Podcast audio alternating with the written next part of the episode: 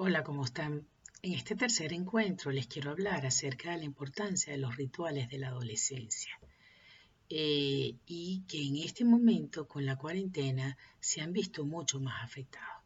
Como sabemos, la adolescencia es una etapa de cambio, una etapa de cambios tanto físicos como psicológicos.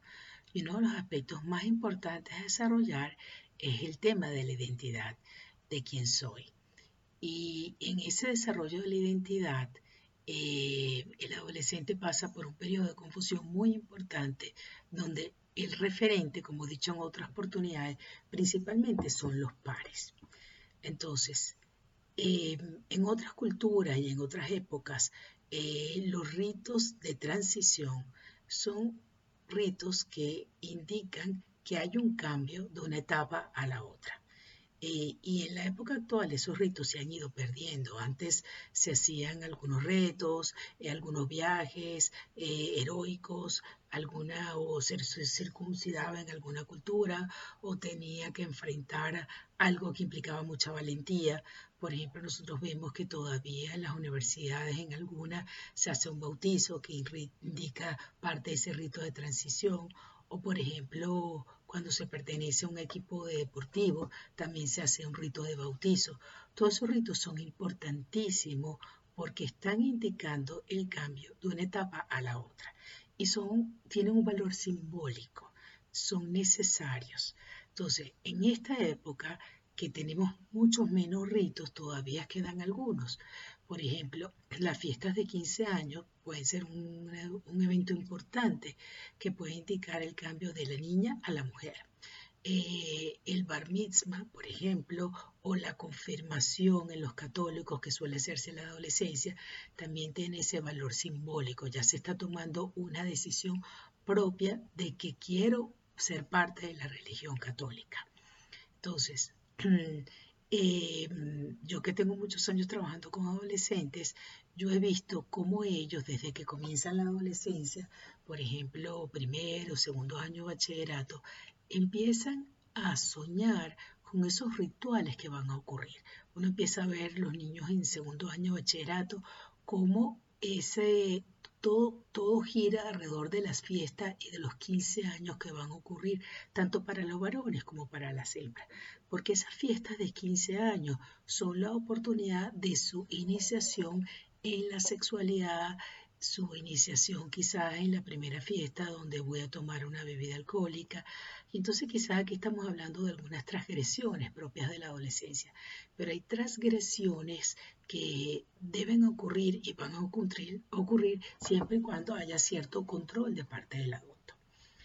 Entonces, por ejemplo, uno puede ver los adolescentes, estoy hablando por supuesto de la cultura en Venezuela porque es el contexto donde yo estoy, pero esto aplica a cualquier cultura. Yo hablo de los ritos que yo conozco aquí porque es donde estoy.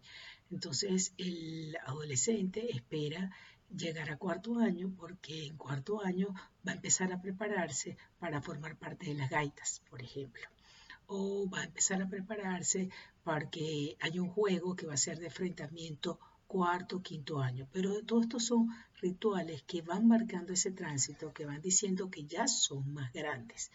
Y bueno, por supuesto, en quinto año, que es el último año de bachillerato aquí en Venezuela, eh, hay eventos importantísimos. Por ejemplo, los primeros viajes que se hacen solos con los compañeros, que se hacen a campamentos, eh, donde van solo profesores, pero ya no vamos con los padres. Eso es como el inicio de ese viaje heroico puede representar simbólicamente eso. O el primer viaje que me voy a la playa con mis amigos donde no van mis padres y nos vamos a quedar en un apartamento o en algún lugar o en alguna carpa y vamos a acampar. Entonces, todos estos procesos son importantísimos en esa transición. A veces a los padres nos cuesta mucho dar los permisos para estas cosas, nos llenamos de miedo, más en un país como este, donde, bueno, hay tanta inseguridad, pero es importante que ellos vivan esos procesos. Las pijamadas en las niñas para quedarse a dormir, para maquillarse, para, para bueno, compartir tantas cosas. Este, incluso a veces el primer piercing, o el primer tatuaje. Em, por supuesto que uno lo tiene que ver a la luz de cada caso individual, pero todo esto son, algunos casos son acting, en algunos casos son parte de estos ritos de transición. Entonces, lo que estamos viendo ahorita en la cuarentena es que los muchachos están perdiendo esas posibilidades. Entonces, un poco mi llamado es que tanto los padres como los colegios, las instituciones educativas, permitan que estos rituales se den de alguna forma.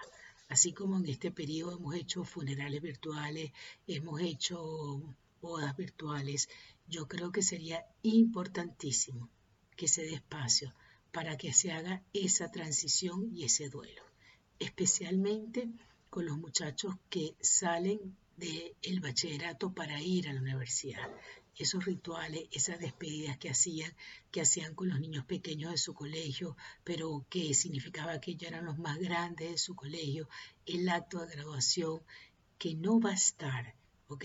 Hay que buscar la manera de hacerlo para que esa transición se dé. Entonces, eh, la otra cosa que quiero señalar es que a veces cuando los adolescentes están en ese en esa prueba, en ese ver quién soy, en ese proceso de identidad, como estos rituales escasean, ellos prueban cosas que son parte de las transgresiones en esa búsqueda de identidad. Em, prueban la droga, prueban el cigarrillo, y porque eso es una forma de pertenecer al grupo de pares y hacen esa clase de acting y también es una forma que tiene que ver con la curiosidad. Cuando el adolescente hace esa prueba y además eh, hay menos contención en el sistema familiar, menos acompañamiento, menos comunicación y estas conductas iniciáticas no se conversan y se significan como que mi adolescente está perdido, como es un delincuente, como que es un mediocre, por ejemplo, eso va a formar parte de su identidad. Entonces es muy importante que podamos ver que todos los adolescentes más o menos pasan por este tipo de transgresiones y más aún cuando hay escasez de todos estos rituales. Entonces también es muy importante cómo hagamos el manejo, cómo sea la comunicación, cómo sea el diálogo, que podamos ver qué está pasando con su estima, qué está pasando con la pertenencia, qué está pasando con el grupo de pares, para que estas transgresiones no se llenen de un significado que le demos nosotros como padres. Y por supuesto, si yo significo a mi hijo como un delincuente, o yo significo a mi hijo como perdido, o significo a mi hijo como drogadicto, él por disonancia cognitiva no puede creer algo diferente acerca de sí mismo. Y como está constituyendo su identidad, eso es muy importante. Entonces, para sintetizar, quiero dejar estos dos mensajes. Uno, parte de, a falta de ritos de paso y de tránsito y los pocos que nos quedan, en la medida que nosotros permitamos que se den, por supuesto, con cierto control, con cierta regulación, como yo digo, al adolescente uno le afloja la cuerda y se la aprieta, ¿no?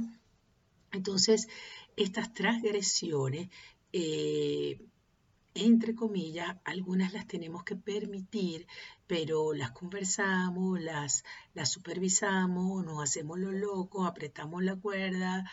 Y la otra cosa, el otro mensaje que quiero dar muy importante es que hagamos lo posible, que por esos rituales que se están perdiendo en este momento y que no los vamos a vivir, de alguna forma podamos compensar y podamos buscar la manera de que los muchachos lo vivencien.